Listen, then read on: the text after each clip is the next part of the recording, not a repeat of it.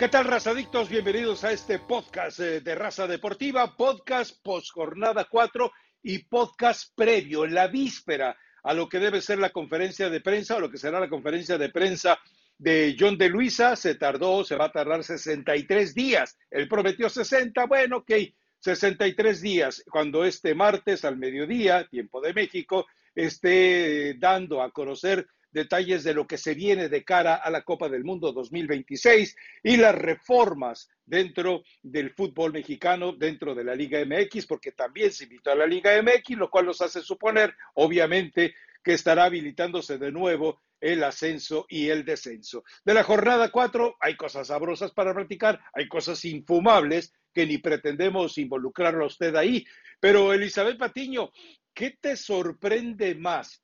El hecho de que todavía esté hecho un desorden eh, el escenario de elegir a un técnico del fútbol mexicano, de la selección mexicana, o pues que ya hay una fecha y que ya hay la comparecencia de John de Luisa, tarde, pero sin sueño, de Miquel Arriola, que no sabemos qué vaya a poder aportar, no ha aportado nada, de Aires de Purga, perdón, Ares de Parga, que ya sabemos la forma en la que salió de Pumas, es decir, eh, su comportamiento no tuvo nada de ético con el equipo de la UNAM. Así que bueno, ya también está la comisión, por supuesto. Cuéntame, Eli, ¿qué es lo que más eh, eh, te tiene en este momento trémula, ansiosa, angustiada de cara a lo que será la conferencia de prensa de este martes? ¿O ya te sabes todo? no, pues si ya me supiera todo, lo decíamos en este podcast, Rafa, buen lunes, que vayan y, descarguen, más tarde que nos vean también. Eh, lo cierto es que pues todavía hay demasiadas dudas, incógnitas, situaciones que giran alrededor de el viernes pasado, donde hablábamos de esa gran posibilidad de que fuera Miguel Herrera el entrenador. Seguramente lo viste, todo el mundo lo vio, la charla que tuvo Álvaro Morales en vivo con el Tuca Ferretti, donde prácticamente descartaba Miguel Herrera por diferentes situaciones, ¿no? Una de ellas, el problema con los aztecos, así lo llamaron ellos, y otras situaciones más. Eh, lo que queda claro es que el tema del que tú dijiste que no era verdad de Bielsa sigue dando vueltas, sigue mencionándose de una posible o supuesta reunión, siguen tratando de tocar esa opción o esa posibilidad que puso sobre la mesa Jesús Martínez, pero que sabemos que hoy está debilitado y que realmente lo que desea o lo que tiene mucha ansia el señor Iraragorri es no darle poder o no cederle poder de ninguna manera. Por eso ya está ahí Ares de Parga, Rafa, porque Ares de Parga va a ser ese punto para poder eh, tratar de cortar los lazos entre Grupo Pachuca y el posible entrenador de la selección mexicana, llámese Bielsa, que lo veo muy poco probable, o el mismo Almada, que él no se descarta y sigue ilusionado y sigue motivado y sigue con su plan. Eh, no un títere, más bien alguien que les ayude, un infiltrado. Yo lo llamaría un infiltrado que debilite el poder o que debilite esa puerta que se puede llegar a abrir nuevamente por la opción que llega a dar Grupo Pachuca, ¿no? Pero es lo que, lo que me tiene un poco de incertidumbre porque no creo que sea solamente Ares de Parga, Rafa. Yo creo que va a seguir metiendo infiltraditos, ir a la gorri, para debilitar de cierta forma el poder que pudiera llegar a tomar de nuevo Grupo Pachuca. Entonces, esto sabemos que Orlegui no lo va a permitir. Veremos si al final termina siendo Almada, termina siendo Bielsa, o no sé si tú sabes algún otro nombre a mí solamente es el que me mencionan hoy, Almada. Almada, el posible técnico de la selección mexicana de fútbol.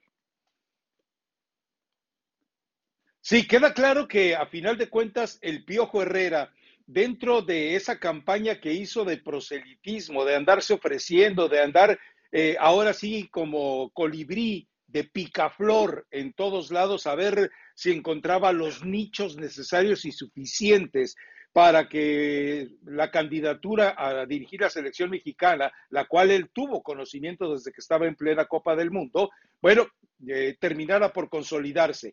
Ahora, ¿qué es lo que está ocurriendo? Sí, yo dije que eso de que eh, ya le había dado el sí a la selección mexicana, Marcelo Bielsa, era muy precipitado y, sí, yo, yo, para mí eh, definitivamente era mentira. ¿Por qué? Porque Marcelo Bielsa no puede darle el sí a quien no es el papá de la novia.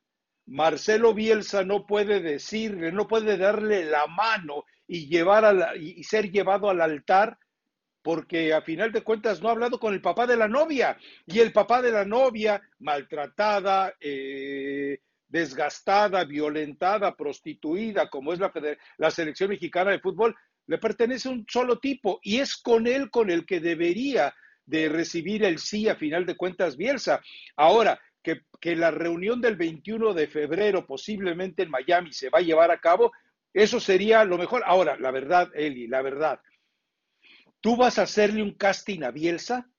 ¿Tú, tú, vas a someter a una serie de preguntas o a una serie de cuestionamientos a Bielsa? Por supuesto que no. Es decir, eh, a Bielsa lo contratas por lo que ya sabes que hace, no por lo que quieres saber si puede hacer. Es lo mismo con Almada.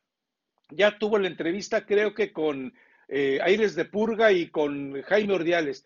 ¿Te imaginas las preguntas que le pudieron hacer este par a un tipo como Almada? O sea, eh, vamos, eh, yo, ¿qué, le pudo haber dicho Ares de Parga? Oiga, y usted se viste cachondo, porque si se viste cachondo no lo llevo, ¿eh? Porque voy a tener que correrlo como a la maestra de Pumas. ¿O qué le va a decir? Usted me va a obligar a hacer cuentas sobre las elecciones nacionales menores porque salí mal con las de la cantera de Pumas. No, no seamos serios. Es decir, no está capacitado Ares de Parga para entrevistar a nadie y no puedes llevar a un casting, porque no es un concurso de Miss Nada ni de Mister Nada, a Marcelo Bielsa. Marcelo Bielsa, si te abre la puerta, lo firmas, si no lo dejas salir, le pones candado eh, doble, le pones cadena y tres perros afuera para que no se te vaya vivo. Pero pues ¿Tú crees que Ares de Parga le hará las preguntas correctas? Ni él, ni Ordiales, ni John de Luisa. Ese es el gran problema. Ahora, eh, bueno, te escucho sobre ese tema, ¿no? Mira, yo honestamente en el tema de este casting, que me queda claro que ni ellos lo tienen claro realmente qué es lo que quieren, porque ves los perfiles y son muy distintas las formas de trabajar, aunque eh, cada uno con, con, su personalidad, que a lo mejor lo puedes eh, comparar en cuanto a esta situación de eh, son un poco eh, locos y los ves perder la cabeza y, este tipo de cosas que podrían ser similares, pero muy distintos en la forma de trabajar. Es que no es un casting para sus cualidades dentro de la cancha, Rafa. Es un casting para ver qué tanto están dispuestos a ceder, qué tanto están dispuestos a cooperar con las necesidades no dentro de la cancha, sino fuera de ella, de la selección mexicana, e inclusive, ¿por qué no? A lo mejor, oye, mira, es que necesitamos que este jugador sí esté en la convocatoria y que este no vaya. ¿Estarías dispuesto a, y vamos a ver quién cedería un poco más? Si Bielsa, que yo creo que no, o Almada, que en ese ímpetu y en esas ganas, porque tiene muchas ganas de dirigir a la selección mexicana, doble las manos y diga, ok, estoy dispuesto a no sé qué le vaya a pedir Ares de Parga, no sé qué le vaya a pedir John de Luisa, etcétera. Entonces, Rafa, es un casting para ver quién puede ceder más. ¿Tú quién crees que de estos dos ceda más? Yo creo que Almada. Por lo que significa Almada, porque ya está más domesticado al fútbol mexicano, eh, etcétera. Yo creo que él podría ceder un poco más, pero nos ha demostrado que no le gusta ceder. Entonces, ese es el casting que van a hacer, no el casting de, de cualidades como director técnico, eso nos quedan claras a todos, ¿no? Sí, claro, es decir, eh, eh, pero es que hasta eso tendrían que haber identificado ya, eh, Elizabeth Patiño. A ver, la ignorancia sobre Bielsa y la ignorancia sobre Almada por parte de toda la gente que está involucrada en la decisión del técnico nacional es una, es una ignorancia supina totalmente. Es decir, eh, ¿tú crees que Hank por Tijuana va a saber algo de qué se trata? Y Laragorri seguramente está enterado. Eh, a, Mauri Vergara, a Mauri Vergara le dicen Marcelo Bielsa y va a decir, ¿él dónde sale? ¿En Marvel o en Los Albañiles 12 o en La Risa en Vacaciones? Ahí pregúntale por películas. O sea, eh, es decir, que a Bielsa no puedes... Eh, cuestionarle nada. Con Bielsa tienes que jugarte el paquete completo e irte sobre él. Ahora, si el Everton le estaba ofreciendo 12 millones de euros por año le podrá pagar la selección 12 millones de euros por año, o en el caso de Almada, eh, eh, Almada me queda algo muy claro, les va a decir que sí y tal vez a todo. Ya después, sobre la marcha, sabe que él tiene el control. Lo, eh, lo importante para Almada es estar dentro. Estando dentro, él ya tiene el control. ¿Qué le pueden, pero además, ¿a quién le pueden imponer? Eh, porque no sé si viste una nota de, de Mac Resentis en ESPN, que yo, yo no sé quién es su fuente, todo me parece indicar que es Scoponi, pero ahí dice, los, los europeos hacían lo que les daba la gana. El, el Chucky Lozano parecía que le hacía un favor al universo jugando por la selección mexicana. Ese tipo de situaciones eh, las va a tener que identificar él y así como ha tomado decisiones drásticas en Santos y Pachuca, las tendrá que tomar con la selección. Y ese tipo de personajes, Marcelo Bielsa los detecta el primer día y al segundo ya no existen, ¿eh?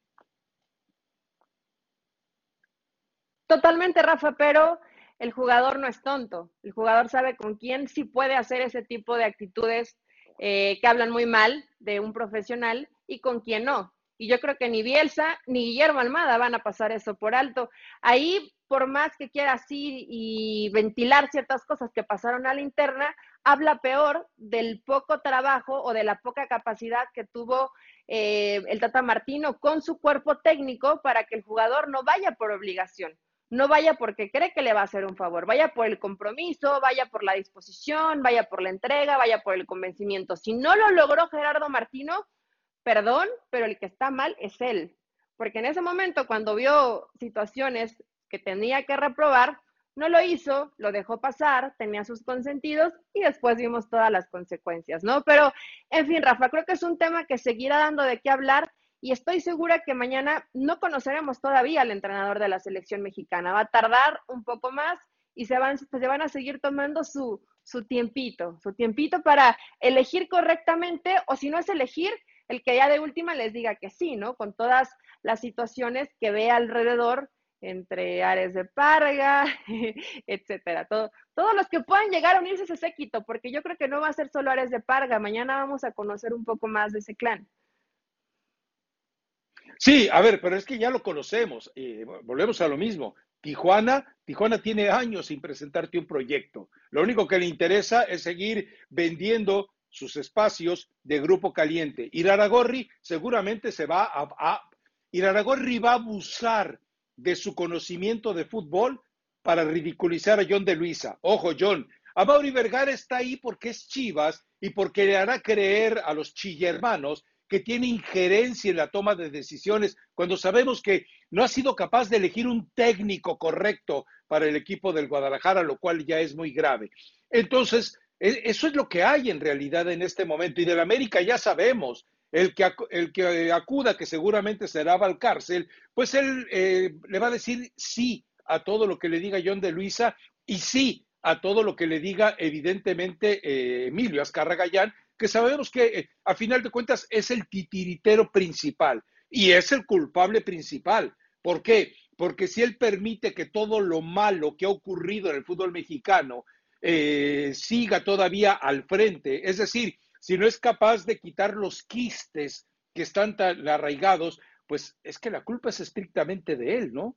Pero bueno, tienes razón. Ahora, eh, tienes que improvisar con alguien para marzo. Se viene Surinam y Jamaica. A mí me parece que lo que puedes hacer, y esto es una manera muy simple de solucionarlo, Almada, te pedimos que armes Pachuca y Chivas o Pachuca y América con tu base de jugadores mexicanos y vea, ve con dos equipos que son realmente de los menesterosos de la zona de la CONCACAF y resuelve esto, ¿no? Me parece que eso sería lo lógico. ¿Por qué? Porque esa selección tiene que estar en pie de guerra en febrero.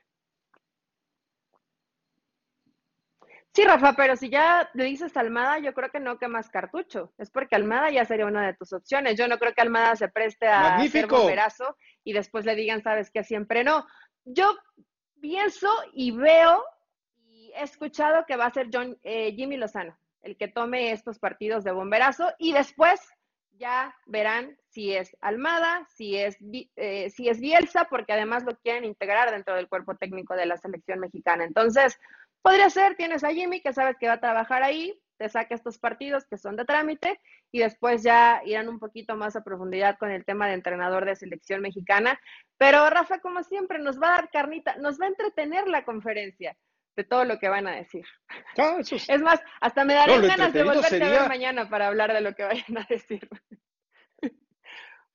Pues mira, eh, yo ahorita le voy a mandar un correo al jefe y le voy a decir, oiga jefe, no me quiere mandar a la conferencia de prensa de John de Luisa, me voy mañana temprano y me regreso mañana tarde, no hay problema. Porque, digo, después de ver el tipo de preguntas que a veces le hacen a John de Luisa, eh, no, ahí, ahí es para arrinconarlo, ahí es para ponerlo contra la pared, ahí es eh, simplemente no para escucharlo como si hubiera eh, estuviera abriendo las páginas de un Nuevo Testamento del Tri. No, ahí es para caerle encima, ¿eh? Pero bueno, ya veremos. Eh, por lo pronto, eh, eso queda muy claro. Poco, poco tiempo habrá de pasar para que nos enteremos puntualmente de todos los escenarios del futuro de esta selección mexicana. nos metemos a la jornada. Pues, ah, ojo, tú y yo, no sé si consciente inconscientemente, ya bajamos al piojo del, de la palestra, ¿eh? De, la pasarela.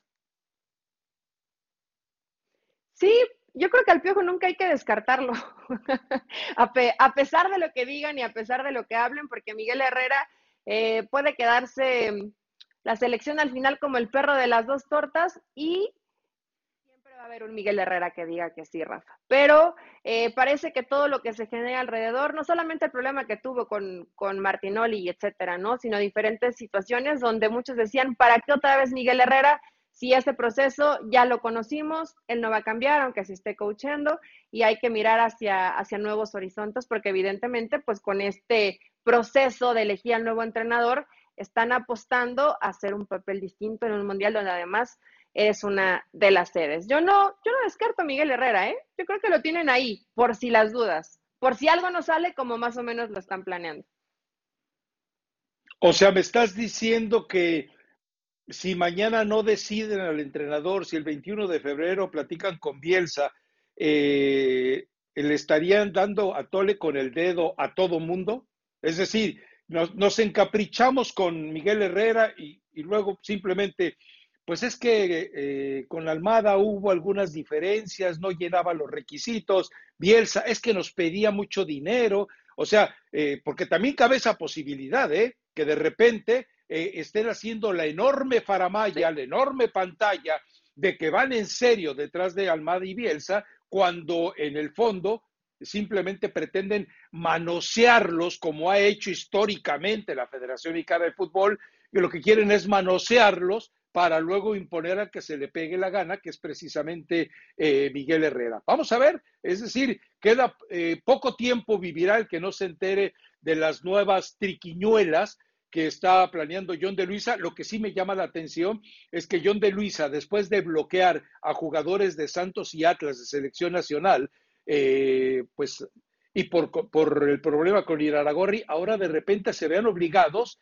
a trabajar muy unidos. ¿eh? Me imagino que Emilio eh, se distrajo unos minutos de la Rosa de Guadalupe o de andar buscando grupitos al vapor de esos que le gusta eh, vender y les pegó una gritoniza a los dos y dijo, hey, a trabajar porque no quiero perder los millones de dólares que están eh, asomando para la Copa del Mundo 2026. en algún momento tenían que mediar, o sea, más allá de que a lo mejor tenga más poder ir a Iraragorri hoy con, eh, con Emilio Azcárraga, definitivamente el que está ahí, el que da la cara y el que va al frente es John de Luis. Entonces, o tienes que mediar o te vas, Rafa, es así. Ya en su momento habrá dejado hacer sus caprichitos, pero cuando comienzas a perder dinero, los jefes se enojan y te dicen, mijito, a trabajar o aquí no vas. Entonces, por ahí pudo haber sido el tema John de Luis y mañana estaremos a la expectativa. Tómate un avión, Rafa. Con lo bien que ganas, ya después que te lo paguen. Ah, qué caro. pero yo, perdón, pero yo viajo en primera clase y ya represento un problema. En fin, bueno, a, ver, eh, jornada del fútbol mexicano. Bienvenido de vuelta, Henry Martín. Bienvenido de vuelta el equipo de las Águilas del América. Bienvenido, eh, Rodolfo Cota, en otra gran demostración. y qué lamentable, eh, qué lamentables partidos tuvimos que chuparnos, porque la verdad sí hubo juegos eh, realmente detestables. El que esperábamos que fuera una joya es el León contra Toluca. Qué decepción, a final de cuentas, con las dos expulsiones que tuvo que sufrir el equipo del Arcamón. Pero lo de Henry Martín son cinco goles y dos asistencias. ¿Qué más le puedes pedir a este jugador? Y también para los que dolosamente hablaban de crisis en el América, pues también ya les queda obviamente claro que el equipo estaba jugando bien. Nada, espérate, Rafa, a ver, acá estamos chupando tranquilos. Antes de este partido, eh, y a fuerza de ser honesto, y hoy pues ya no dirige Mazatlán, ya lo sabemos que es Gabriel Caballero, yo sí decía, Mazatlán defiende mucho peor, probablemente es el equipo que peor defiende en el fútbol mexicano, y mira que América no lo había hecho bien, no había defendido bien, pero Mazatlán es un equipo donde no te puedes medir, aunque lo hayas goleado, aunque lo hayas pasado por encima. Yo creo que lo de Henry no es nuevo. Henry borró completamente a Viñas y se ganó la confianza del Tan Ortiz ya desde hace rato, ¿no? Es un jugador que te rinde con asistencias o te rinde con goles, que trabaja para el equipo. Ese está punto y aparte. ¿Que te sirve para retomar confianza? es cierto. Que el América dice, salimos de la crisis y estamos de regreso, tranquilos, porque Mazatlán para mí no era adversario. Y qué terrible ver diferencia entre dos equipos de primera división. No puede, no puede ser tan distinto, Rafa, no puede ser tan brillante uno, pero tan malo el otro. En verdad lo de Mazatlán. Y yo de pronto me quedo pensando, yo sé que Caballero y Chaco y Mascareño tendrán una idea de juego, pero si estás tan limitado, pues aplica la del Tuca Ferretti, defiéndete lo mejor que puedas, trata de resistir en algún contragolpe, tal vez generas alguna posibilidad de gol. Es que ni para eso tiene. Y buscar es suicidio. No tiene, la realidad es que tampoco tiene equipo.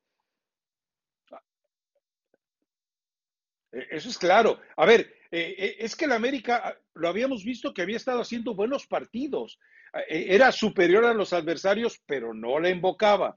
Ahora, hablar de crisis en el América es imposible cuando ves los juegos y revisas puntualmente lo que está pasando en la cancha. Ojo, todavía tenemos que verlo contra un equipo eh, como Tigres, contra un equipo como Rayados, contra un equipo evidentemente como Pachuca, contra equipos que le exijan en las condiciones ya de una liguilla. Ahí es donde finalmente vamos a poder valorar eh, eh, toda la capacidad que tiene el América.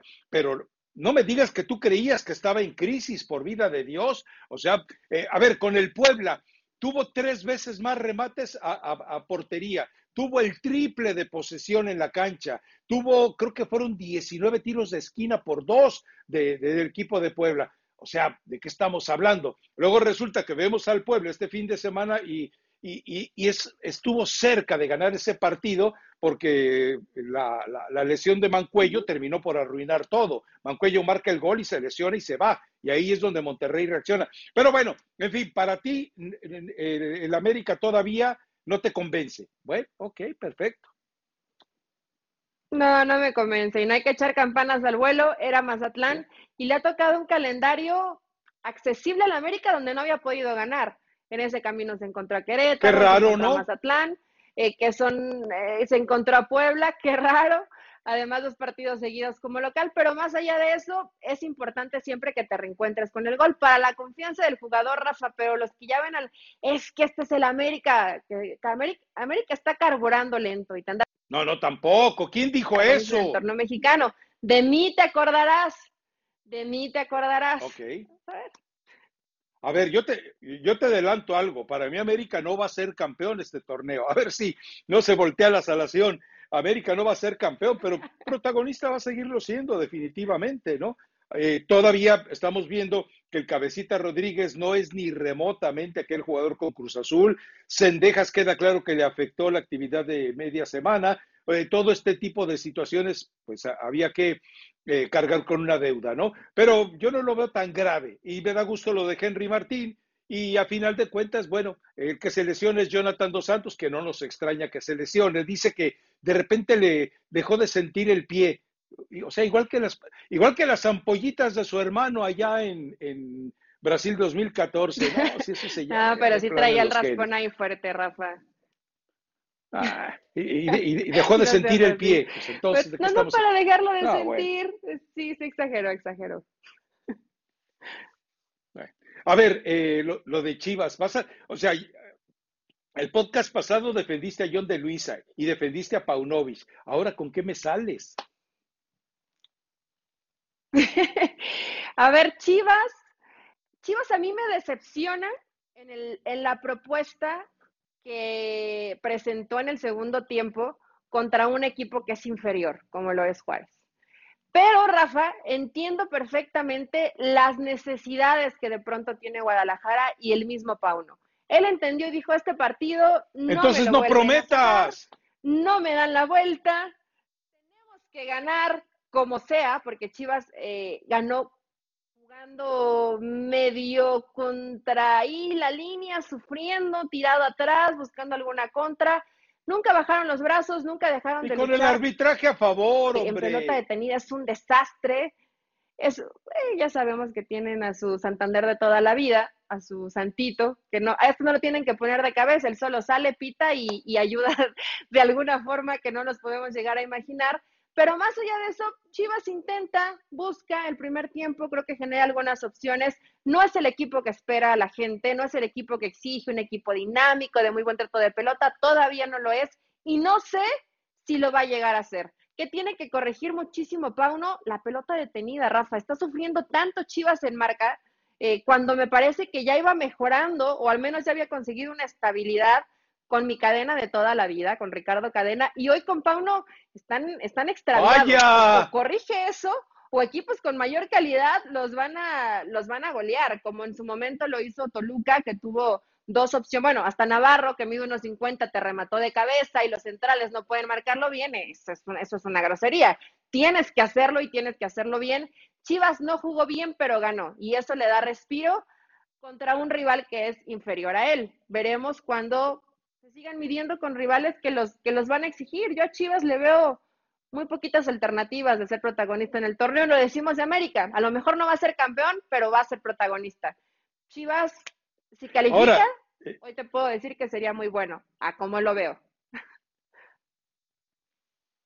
Ahora, en el caso de, en el caso de Chivas, sí es lamentable que su estadio, que históricamente le ha pasado eso con el OmniLife, Acron, como le quieran llamar, eh, eh, eh, le espanta su propia casa, le espanta. Este torneo ha quedado claro, se ha sentido más cómodo fuera, la cosecha de puntos nos lo deja muy en evidencia. Entonces también ese es un escenario en el cual tiene que trabajar Paunovic, pero recordemos algo, él y Hierro hablaron de protagonismo, él y Hierro hablaron de tomar el control de las acciones, hablaron de ser ofensivos, espectaculares, hasta hoy no le he visto nada, pero absolutamente nada de eso. Pero en fin, a ver, eh, Pachuca, pues seguimos en lo mismo, es el único equipo que vale la pena pagar el boleto. Almada dio otra demostración de que, por qué debe ser considerado el técnico de la selección mexicana y haciendo cambios, moviendo jugadores, improvisando, implantando, la chofis que sí, la chofis que no, pero sigue sacando los resultados, ¿no?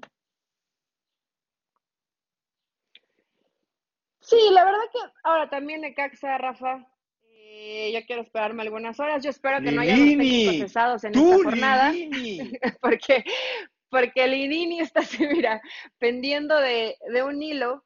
Eh, pero bueno, al final Pachuca siempre, siempre termina sabiendo cómo resolver, ¿no? El Necaxa que hoy apuesta a defender, si se pudiera meter Linini se mete, todos atrás, y alguna contra que, que, la tuvo Méndez y no la supo aprovechar cuando ya le habían anulado dos goles en fuera de juego a Pachuca, no la aprovechó, era él, era él frente al arquero, no supo hacerlo y después, bueno, ya vimos lo que terminó pasando en el partido, que le hace justicia, pocas veces vemos justicia en el fútbol.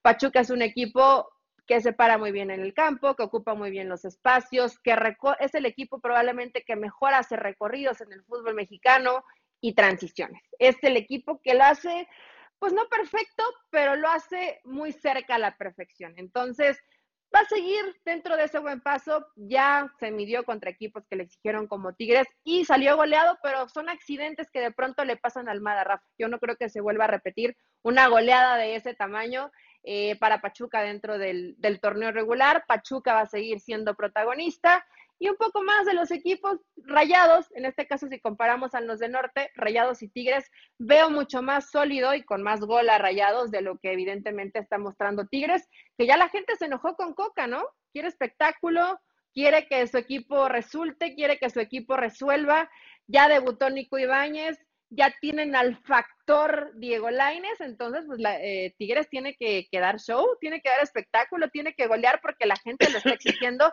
y la inversión. Diego Coca no van a dar espectáculo, pero creo que el equipo tiene que ser protagonista. Le metieron mucho dinero. Es que yo no entiendo el caso de Tigres. De repente tendrá una demostración notable y de repente se va al otro extremo donde eh, te preguntas qué demonios pasó con los que habían sido tan brillantes. Entiendo la diferencia del adversario.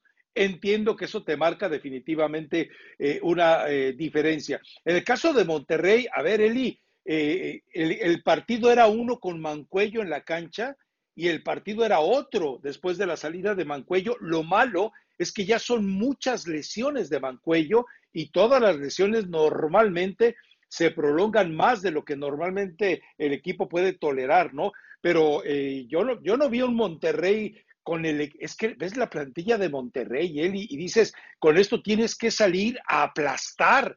E, es decir, eh, no puedes tener contemplación con nadie y terminas eh, todavía con el Jesús en la boca sacando esos resultados, porque eh, Puebla hizo más disparos a portería, creo que fueron 27, eh, no recuerdo cuántos fueron. Ese tipo de situaciones también te deja muy en claro, no 27 disparos fueron los que hizo Juárez por solo 7 de Chivas. Eso es una vergüenza también lo del, lo del, Guadalajara. Pero, pero Monterrey está obligado a Lo intentaron un poco más. Pero Rafa, es que Rayados es eso, es un equipo reactivo. Rayados no va a ir ni te va a aplastar ni te va a buscar. Rayados va a esperar. Si de pronto le haces daño, tiene gente con calidad individual como para darle la vuelta al partido así, así es Bucetich y así va a seguir siendo y va a ser un equipo que espera, que aguante, que más o menos mide al rival y después, por la calidad que tienes en el plantel, sabes que eres capaz de darle la vuelta en resultado, inclusive vayas perdiendo. Ese va a ser Rayados. Yo quiero ver un poco más de claridad cuál va, a ser la, cuál va a ser la versión de Tigres, porque todavía con Diego Coca no me queda muy claro. Creo que juegan bien, parecía que estaban entendiendo la idea, pero hoy el tema de definición les está faltando. Eh, los viejitos que los veíamos volando contra el Pachuca, de pronto otra vez los ves caer en algunos letargos. Eh, lo tendrá que ajustar Diego Coca, ¿no? Y si no, pues echar mano de otra gente que tenga en el plantel. Hoy equipo tiene suficiente. No sé si están esperando a que Diego Laines se convierta hoy en un referente para Tigres. Es más, no sé ni siquiera si lo contemple como titular, probablemente sí por el salario, ¿no? Sí, porque es la novedad y porque se trata de que venda camisetas y porque se trata de generar evidentemente eh, todos esos clics que pueda hacer eh, la afición de Tigres que no pueda acudir al estadio. Todo ese tipo de escenario lo va a explotar hasta donde puede el equipo de Tigres. Bueno, eh, le, le contamos al auditorio que hoy estamos bajo un nuevo sistema de producción esto va a permitir que el podcast o el videocast aparezca con un poco de, eh, mayor celeridad y más adornado, de manera que ya no podrá, eh, ya no tendrá usted que cargar con la fealdad de ambos protagonistas. Entonces, eh, bueno, alguien que no tiene pelo para peinarse, alguien que tiene pelo para peinarse, se lo echa a perder, pero ya no se puede hacer nada. recomendación musical, musical, yo tengo la mía. A ver. Dile. ¿Quieres dar primero la tuya o doy yo mi recomendación musical, Eli? A ver, la mía es. Eh, bueno, mi recomendación famosísima, histórica en México, eh, de Mickey Lauri y sus cometas, que se llama Mazatlán. Bueno, ahora eh, algo así como Mazatlán, ay mi Mazatlán, ahora va a ser Mazaflán, ay mi Mazaflán, porque es una vergüenza desde que salieron huyendo como forajidos de Morelia a lo que estamos viendo hoy en Mazatlán. ¿Cuál es tu recomendación musical? Mi recomendación musical es para la conferencia de mañana, calibre 50, ni mandándote a hacer. Es que ni mandándote a hacer, ni mandado a hacer saldría de esa forma lo que estamos viviendo dentro de la Federación Mexicana de Fútbol. También quedará con algunos equipos del torneo mexicano. Y bueno, Rafa, yo sé que es envidia, solo quiero decirte que este corte, así como lo criticas y que sí tiene un poco de retro y de ochentero, la gente lo ama. Lo ama, dice que está hermoso, que se ve precioso, que se ve perfecto. Y sé que tú tienes muchos años, o no sé si en algún momento tuviste esta cantidad de cabello, seguramente no pero sé que lo tuyo es envidia. Así que vayan y, disfruten el podcast y pues cada quien, ¿no? Por lo menos yo en el espejo no me... Bueno, es más, no sé si tengo espejo en el baño, de que no necesito verlo para nada. Pero bueno, eh, los escuchamos entonces el viernes. Recuerde que hay actividad eh, este, a media semana. Eh, por partidos atrasados y recuerde que también la jornada 5 comienza rápidamente. Ay, que no se nos olvide, eh, lo, de Cruz Azul, que ya lo platicamos, eso eh, nos refleja otra de las anomalías o anormalidades del fútbol mexicano. Aplazan el partido Cruz Azul Querétaro para que el 4 de marzo en Querétaro haya gente. Yo me pregunto, ¿no era un juramento de Luisa y de Luisa y Miquel Arreola que para marzo o estaba vendido con otro nombre y en otra plaza? Entonces, ¿en qué quedamos? Ahora resulta que si juega contra Cruz Azul el 4 de marzo, lo van a indultar y van a salir con la tontería de decir que, pues es que le vamos a dar un poquito más de tiempo porque no ha salido un comprador decente. Pues no, el único, el comprador más decente es Billy Álvarez Cuevas. Imagínate cómo estarán los demás. Pero Rafa, eh, el reglamento cambia. Acá es como eh, como los programas que vemos, como los reality shows, las, las reglas cambian. Ya le van a dar más tiempo, hasta el 2024 a Querétaro para que pueda vender al equipo. Ya mañana te enterarás, entonces no están presionados, hay tiempo. Bueno, los escuchamos entonces el viernes.